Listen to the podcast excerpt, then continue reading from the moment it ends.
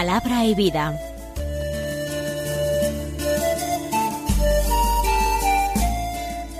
Con el padre Manuel Horta, desde Sevilla.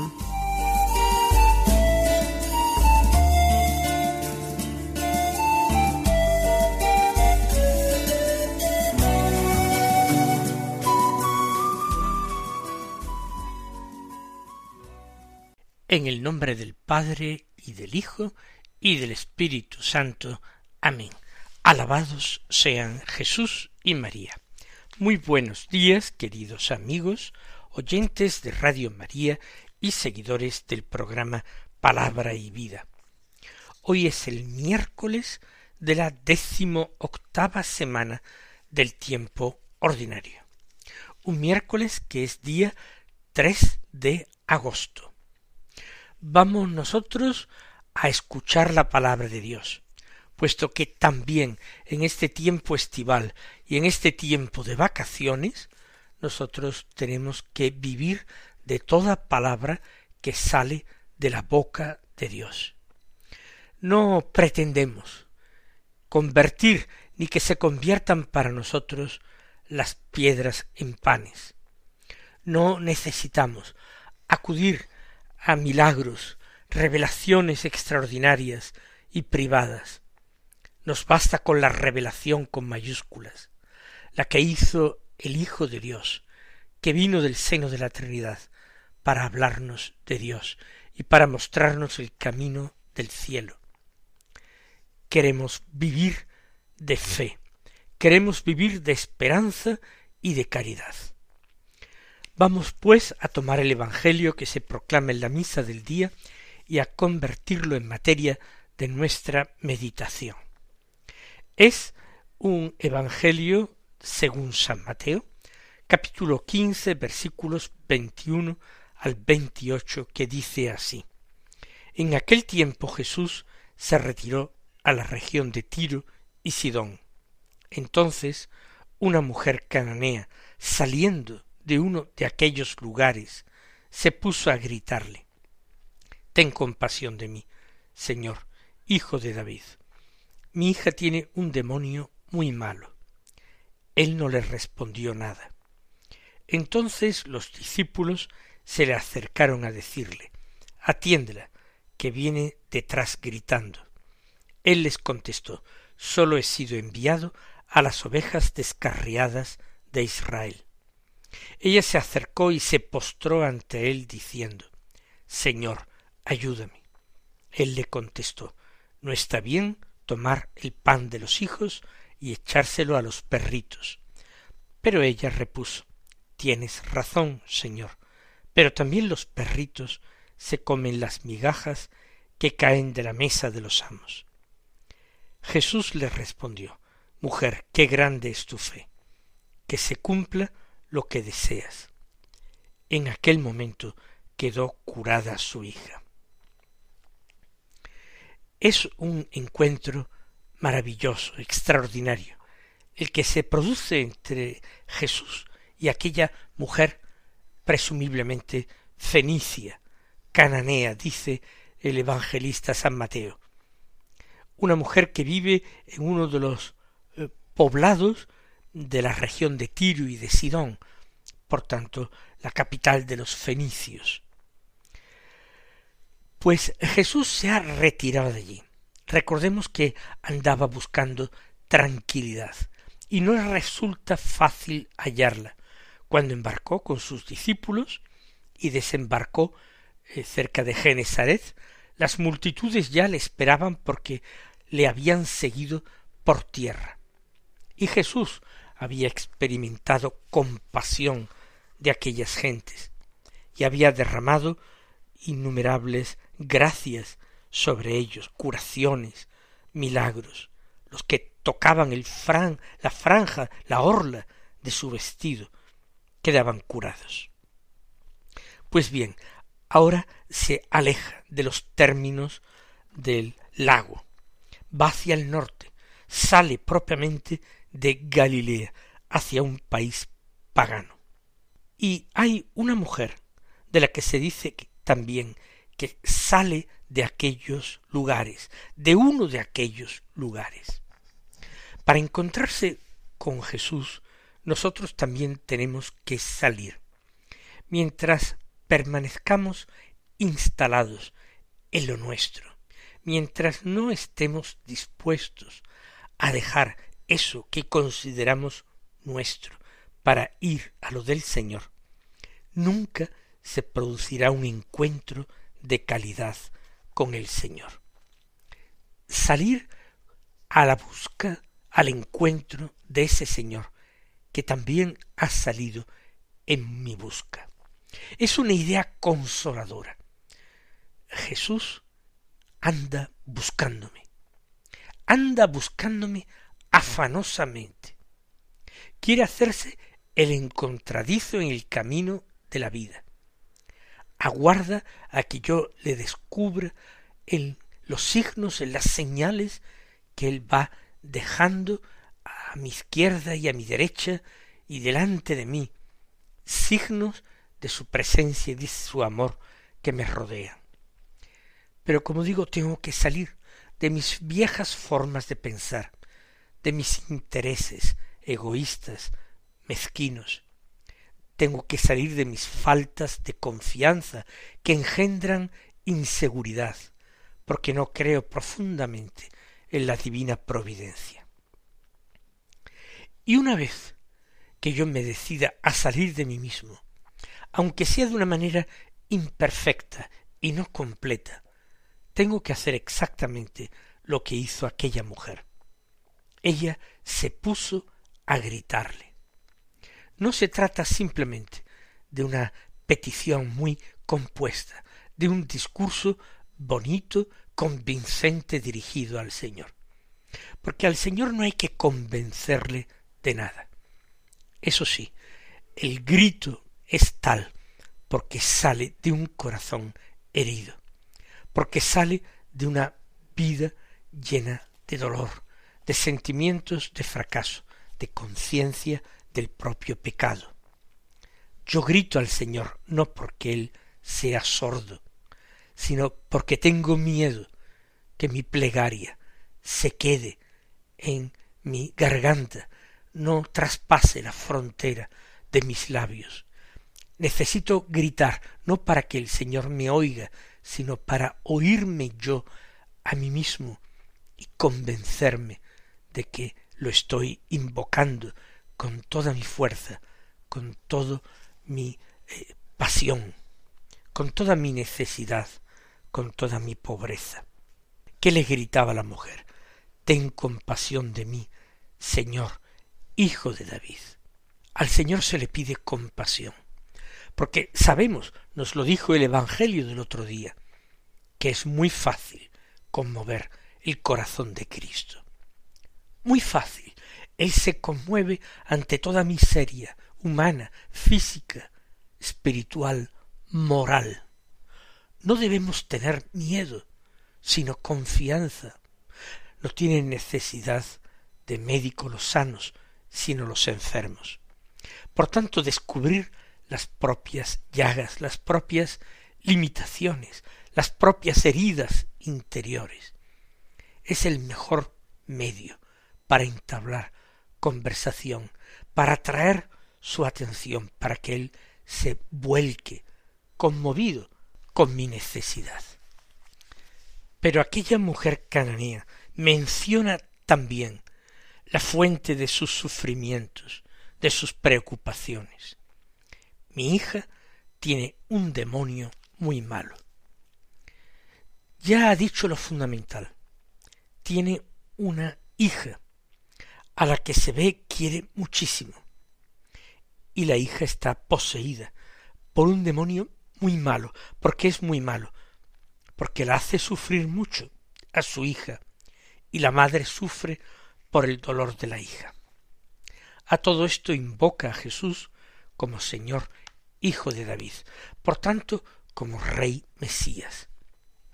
Aunque ella no sea judía, le da ese título que sabe que el Señor es posible que tenga en Israel. El Hijo de David, el esperado, el príncipe de la paz, el restaurador del reino de Israel. Sin embargo, aunque parece que no ha podido ser mejor el comienzo de esta relación, la mujer que sale, la mujer que grita, la mujer que suplica presentando su necesidad, dice San Mateo que él no le respondió nada. ¿Y esto por qué? El mismo Jesús nos lo explica en otros lugares del Evangelio. No que Él se haga sordo a nuestras necesidades, sino que Él que conoce nuestra masa, Él que sabe cómo siente, cómo actúa el ser humano, quiere dejarla en su indigencia y en su súplica algún tiempo más, para que esa súplica, para que esa petición se convierta en algo grande, absorbente, totalizador. El sediento cuanto más dilate el acudir a la fuente que puede saciarle, lo único que conseguirá es que su sed se haga más intensa. Así pues, el suplicante, ante el retraso en la concesión de lo que pide, no conseguirá sino que esa súplica se haga más intensa, esa necesidad se haga más acuciante. Pero ahora nuestro foco de atención se desplaza de Jesús y de aquella mujer cananea a los discípulos que le siguen por el camino. El Señor va a la región de Tiro y de Sidón para descansar, pero también para estar de una manera más eh, personalizada, más íntima, más cordial con ellos, para impartirles quizás una enseñanza particular a sus apóstoles. Pero sorprendentemente a ellos, ellos ahora se acercan a Jesús para decirle atiende que viene detrás gritando. En otras ocasiones yo les he explicado cómo el texto griego no dice en absoluto atiéndela, sino que dice despídela. Pero no me voy a molestar en insistir en esta traducción un poco engañosa, porque al conservar lo que sigue, que viene detrás gritando, estamos entendiendo el verdadero sentido de la petición de los apóstoles a Jesús. Si quiere que la atienda es para que pueda despacharla, porque esa mujer con su necesidad, con su súplica, con sus gritos, es verdaderamente una presencia incómoda. Mejor que Jesús la atienda como suele hacer siempre y atendiéndola pueda despedirla. Como despidió a otras personas a las que Jesús había curado, por ejemplo, diciendo a los leprosos id y presentaros al sacerdote. Los despidió, los envió. Sin embargo, Jesús en esta ocasión se resiste a conceder rápidamente aquello que la mujer pide y que los apóstoles están también suplicando. Jesús les responde diciendo he sido enviado solamente a las ovejas descarriadas de Israel. El ministerio del Mesías es un ministerio de misericordia, sí, pero destinado a los hijos de Abraham, a las ovejas descarriadas de Israel. El Mesías vendría como pastor del pueblo a reunir esas ovejas que estaban dispersas por los montes. Sólo para ellas he sido enviado. Y es esto una gran verdad. Los apóstoles serían enviados por Jesús hasta los confines del mundo, porque el Evangelio tenía que ser predicado a todos los hombres. Sin embargo, él, el Mesías, era enviado a Israel. Por, por eso había escogido como apóstoles a doce varones en eh, recuerdo en paralelismo con las doce tribus de Israel para conformar desde Israel y en Israel un pueblo nuevo, al que sí serían llamados todos los hombres, pero que su nacimiento y su origen iba a ser un nuevo pueblo en paralelo o en continuidad con Israel. Y ante estas palabras de los apóstoles, que la ayudan tan poco, la mujer se acerca, se adelanta, se postra delante de él. Nos imaginamos que le cierra, que le bloquea el camino. Y todo esto para decirle, Señor, ayúdame. Es interesante, a mí me gusta mucho meditarlo, como la petición de la mujer cananea se ha hecho cada vez más sencilla, más corta. No hay que dar razones ni explicaciones. El Señor lo sabe todo perfectamente, aun antes que se le diga. Además, ella gritaba y el Señor ha tenido que escucharla. Por tanto, ¿para qué insistir en los mismos motivos o ahondar en ellos?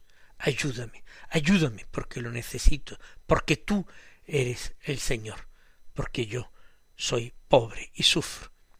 Señor, ayúdame. ¿Cómo le costaría al Señor no detenerse para conceder inmediatamente aquello que se le pedía con tanta fe y con tanta humildad? Sin embargo, por nosotros y por los apóstoles que eran los testigos inmediatos, el Señor todavía tenía que hacer aflorar a la superficie ese torrente de agua viva que iba a brotar de su corazón para encontrarse también con el corazón de la cananea. Sí tuvo que costarle mucho al Señor, pero a veces hay que excavar hondo en la tierra para alumbrar manantiales para que brote el agua profunda. Y el Señor la trata con aparente dureza para darnos así una lección de fe y de amor, de confianza y de humildad. No está bien tomar el pan de los hijos y echárselo a los perritos. Aparentemente el Señor desprecia a la mujer por no ser ésta miembro del pueblo elegido, sino un pagano. Los paganos eran a veces comparados con perros por su impureza y por su ignorancia acerca de las cosas de Dios. No está bien pues tomar el pan de los hijos, el pan reservado para alimento de los hijos, las gracias que Dios quería conceder a su pueblo. No está bien dárselo a paganos. Aparentemente esas gracias iban a desperdiciarse, como una buena comida se desperdicia cuando se da a los perros que no saben aprovecharla. Sin embargo, aquella mujer, porque cree mucho, porque ama más todavía, no toma en cuenta lo que parece ser una ofensa grande, que hiere su sentimiento de pertenencia a un pueblo. Ella repone sin alterarse. Tienes razón, señor, pero también los perritos se comen las migajas que caen de la mesa de los amos. Los perritos comen migajas. Es verdad, las sobras, los mendrugos que sobran en la mesa de los amos, los mendrugos que no han querido comer los hijos, los niños. Ella acepta el papel de perro al pie de la mesa de unos amos que no son sino esos vecinos odiados, extraños, soberbios, que son los judíos. Tienes razón, Señor. No contradice a Jesús.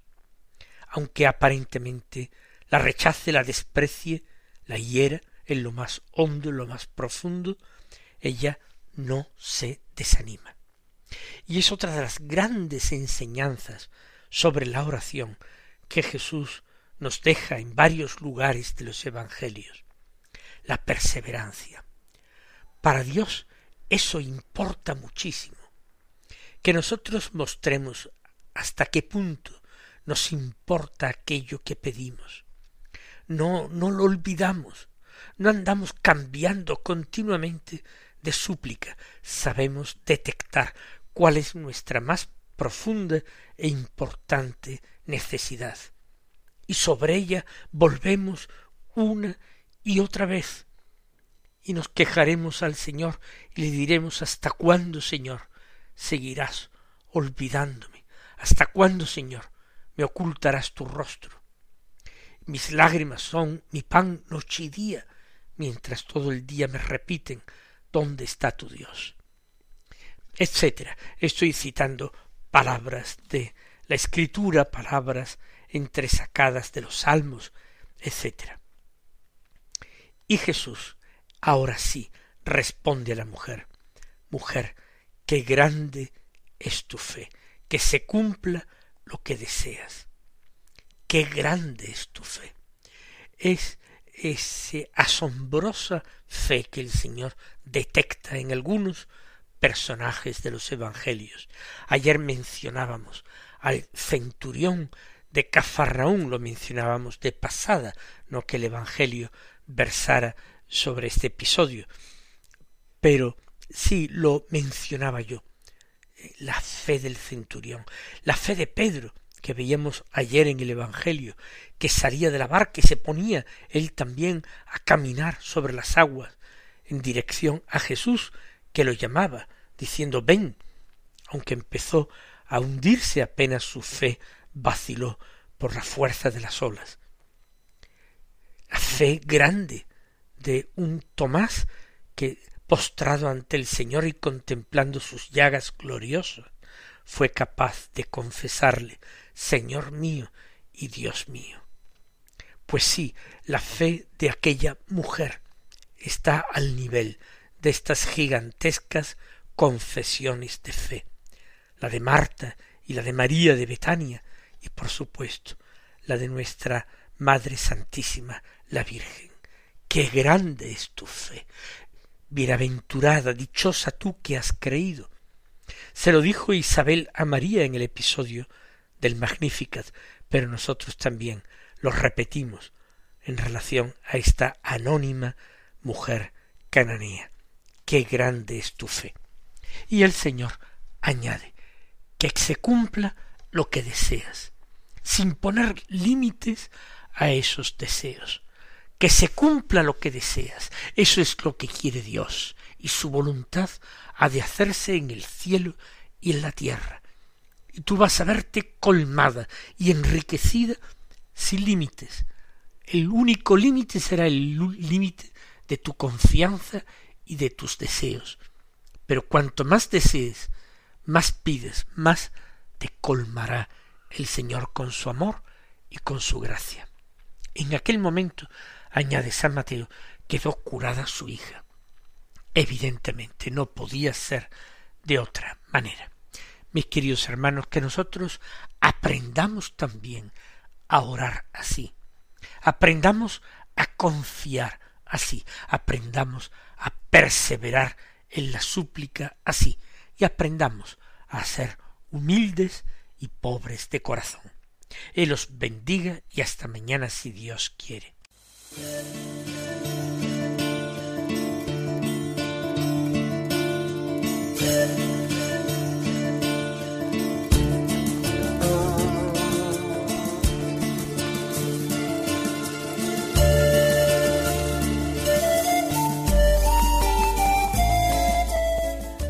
Concluye Palabra y Vida, un programa dirigido desde Sevilla por el Padre Manuel Horta.